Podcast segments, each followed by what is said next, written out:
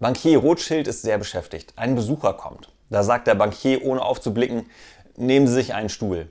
Nach einigen Minuten sagt der ungeduldige Besucher, ich bin der Fürst von Turno Taxis.